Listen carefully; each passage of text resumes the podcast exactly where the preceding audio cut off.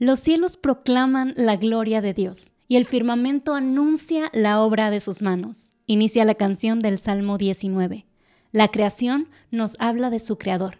¿Encuentran su gloria? Una sección de Piensa Podcast, descubrimos cómo. Hola a todos, mi nombre es Ana Ávila, soy química, bióloga clínica y escritora de temas de ciencia y fe en Coalición por el Evangelio. Esto es Piensa.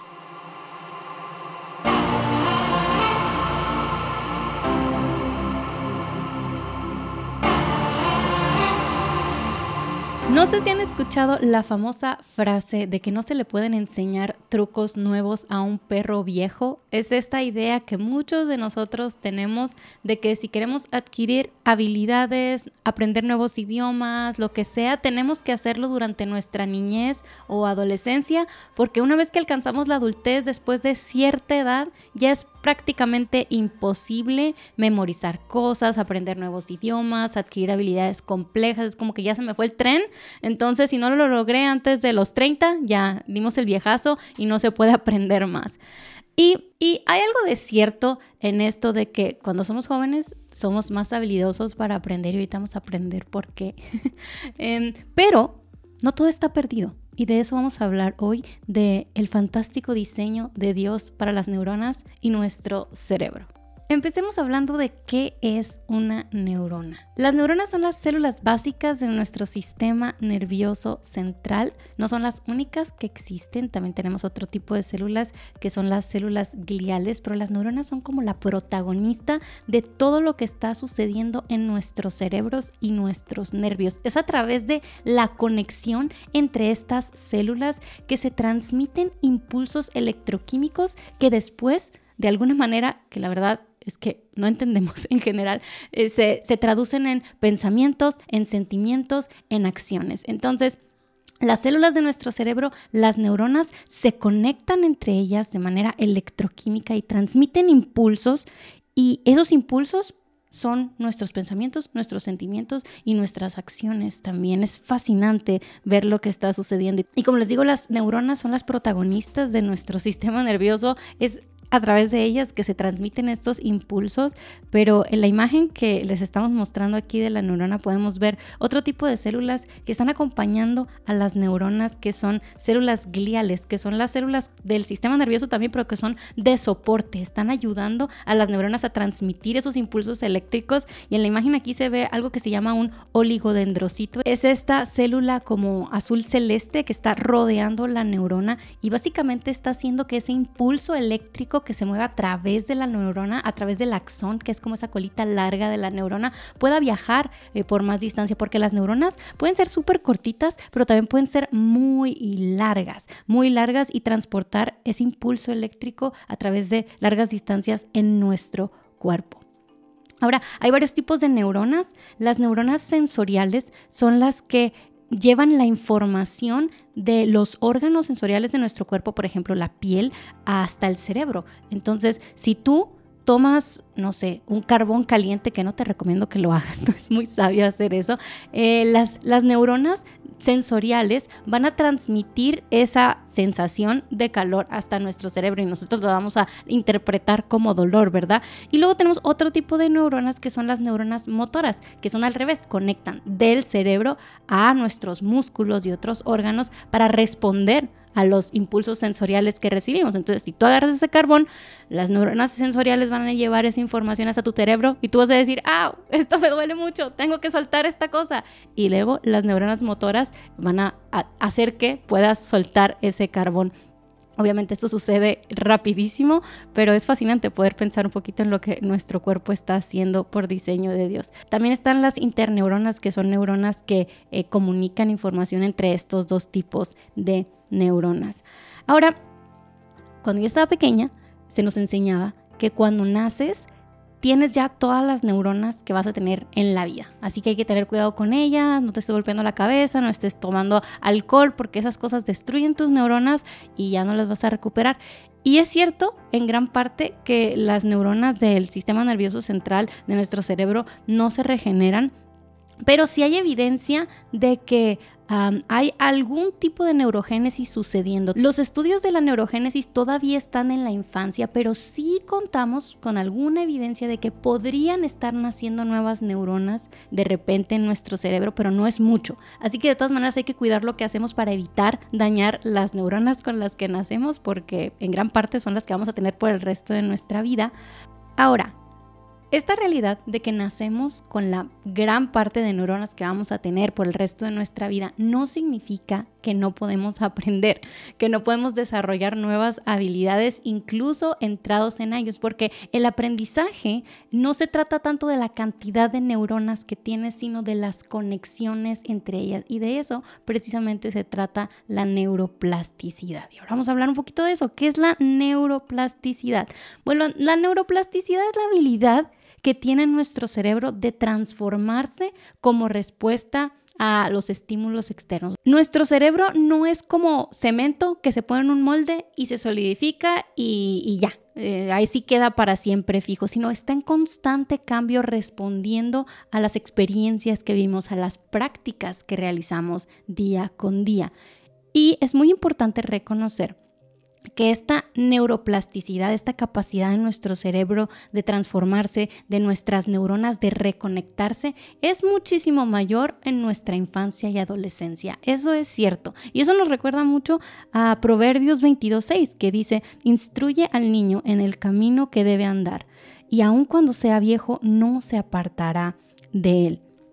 Imaginemos que cada acción, emoción o pensamiento está representado por un caminito de neuronas en, nuestro cerebro, conexiones neuronales que representan un comportamiento específico, un pensamiento específico, una emoción específica. Ahora, cuando nacemos, nacemos con el cerebro lleno de caminitos, un montón de caminitos, un montón de neuronas y todas esas neuronas están conectadas entre ellas así, mucha abundancia. Y conforme vamos creciendo, madurando, desarrollándonos, experimentamos ciertas vivencias, hacemos ciertas actividades, desarrollamos ciertos hábitos, tenemos ciertos patrones de pensamiento, de comunicación, de conducta. Entonces vamos usando ciertos caminitos en el cerebro. Recordemos que cada camino representa un pensamiento, una acción, una emoción. Entonces conforme vamos creciendo vamos usando ciertos caminitos de nuestro cerebro y nuestro cerebro, maravillosamente diseñado por Dios, empieza a reconocer, ok, estamos usando estos caminitos y estos otros no se están usando tanto, entonces vamos a, vamos a eliminarlos. Y empieza durante nuestra eh, niñez y adolescencia un periodo que se conoce como poda sináptica que es un periodo crítico durante el desarrollo humano en el que esas conexiones que no se usaron se van desechando y las que sí se usaron se fortalecen. Y eso sucede como hasta los 25 años más o menos. Entre la adolescencia es el periodo más importante para esto, pero durante la niñez ya se están estableciendo esos caminitos, caminitos transitados y poco a poco se van eliminando los que no se utilizan. Entonces, sí, eso, ese periodo crítico para el desarrollo de nuestro cerebro sucede durante la adolescencia temprana y nuestra juventud, antes de los 25 años más o menos.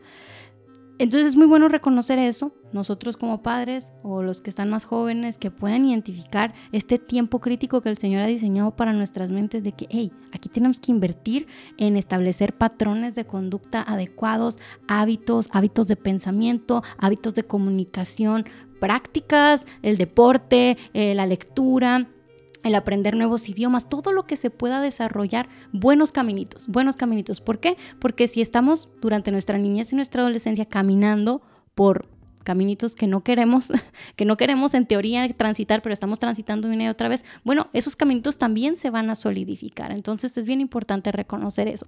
Pero también es importante recordar que nuestro cerebro sigue siendo maravillosamente diseñado a pesar de que ya hemos pasado los 25 años de edad. La neuroplasticidad, a pesar que sí disminuye después de cierta edad, nunca desaparece por completo. Los seres humanos siempre tenemos la capacidad de aprender de dejar de usar los caminitos de pensamiento, de emociones y de conducta que no nos gustan tanto y empezar a caminar por otros caminitos, este, y sí va a ser más difícil como crear estos nuevos eh, caminitos de, de pensamiento, esos nuevos caminitos neuronales, pero no es imposible. Hay una frase muy común en el mundo de la neurociencia que es las neuronas que se activan juntas refuerzan su conexión. Entonces, esto, de nuevo, aunque es bien importante en la infancia y en la adolescencia y es un periodo crítico en el que nuestro cerebro está diseñado para de manera específica fortalecer ciertos caminos y eliminar los que no. Esto sigue siendo cierto ya en la adultez. Entonces, cada vez que practicamos una conducta o realizamos algún hábito o reforzamos ciertos patrones de pensamiento, de comunicación, estamos haciendo que ciertos caminitos de nuestras neuronas se activen y se fortalezcan. Entonces, eso no se nos debe olvidar porque Dios no nos creó para crecer en automático, así nomás, eh, para cualquier lado, así por, por suerte o por arte magia, no, sino que nos creó para que a través de nuestras acciones específicas, que decidamos invertir tiempo en ciertas acciones, en ciertas prácticas, en ciertos pensamientos, a través de nuestro enfoque y por supuesto en el poder del Espíritu de Dios, porque los cristianos sabemos que no caminamos en nuestras fuerzas, sino en el poder del Dios, ser cada vez más las personas que Dios nos diseñó para ser. Esto es algo bien importante. A veces como cristianos pensamos que la transformación que Dios va a hacer en nuestras mentes es obra de Dios y nada más de Dios.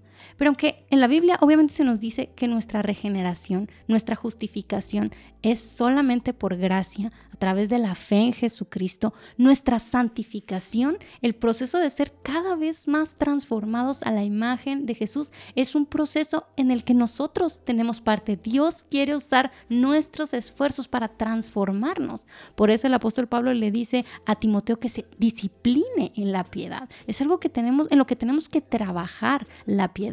Obviamente lo hacemos en el poder del Espíritu, sabiendo que a través de nuestros esfuerzos Dios obra. Dios nos diseñó para ser seres con la capacidad de ser transformados. Eso es algo que Él hizo. Nosotros no diseñamos nuestro cerebro, pero ese cerebro no se diseñó para que solito crezca en la piedad necesariamente, porque estamos en un mundo que nos lleva a vivir de maneras muchas veces que no honra a Dios. Entonces, si nosotros simplemente dejamos que en nuestra vida abunden las acciones de nuestra cultura simplemente sin pensar en por qué hacemos lo que hacemos, si dejamos que nuestra mente se llene de los pensamientos del mundo que nos rodea, no necesariamente van a ser pensamientos piadosos, no necesariamente van a ser acciones piadosas, pero nuestro cerebro sigue fortaleciendo esos caminitos neuronales que nosotros le dejamos transitar.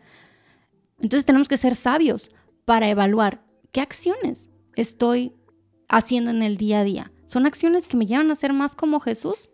o que me llevan a ser más como el mundo? ¿Qué pensamientos estoy dejando que hagan nido en mi mente? ¿Son pensamientos que están de acuerdo a la palabra de Dios o no? Porque recuerda que las neuronas que se activan juntas, esos caminitos entre las conexiones neuronales de nuestra cabeza, se refuerzan, fortalecen su conexión. Entonces, si una y otra vez hacemos cierta conducta que no le agrada a Dios, va a ser cada vez más fácil para nuestro cerebro hacer esa conducta sin pensarlo.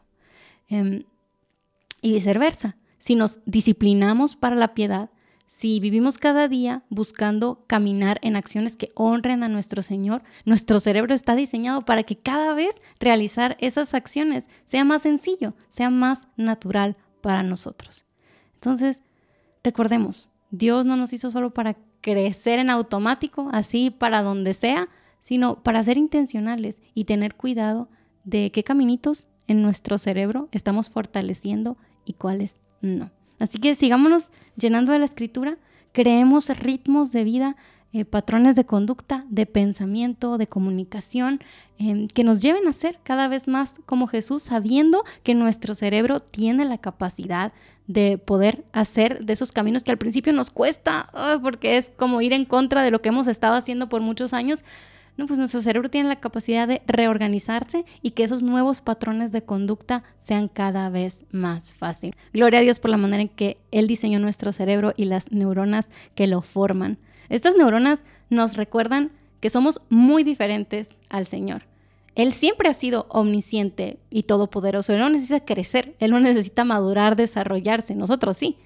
Pero estas neuronas también nos recuerdan que tenemos el potencial de parecernos cada vez más a nuestro Señor que Dios nos creó con esta capacidad, creó nuestro cerebro con la capacidad de reestructurarse, pero si no tenemos cuidado, se va a conformar cada vez más al mundo en lugar de a la piedad.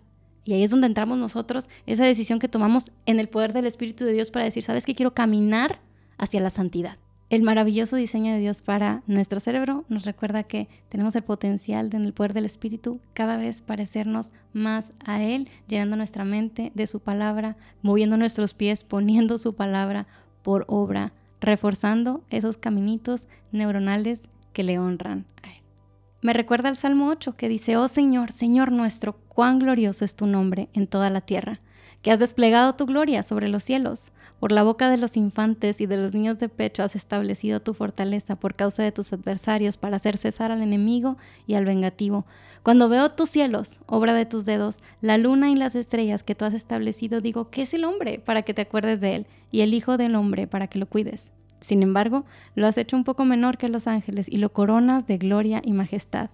Tú le haces señorear sobre las obras de tus manos, todo lo has puesto bajo sus pies.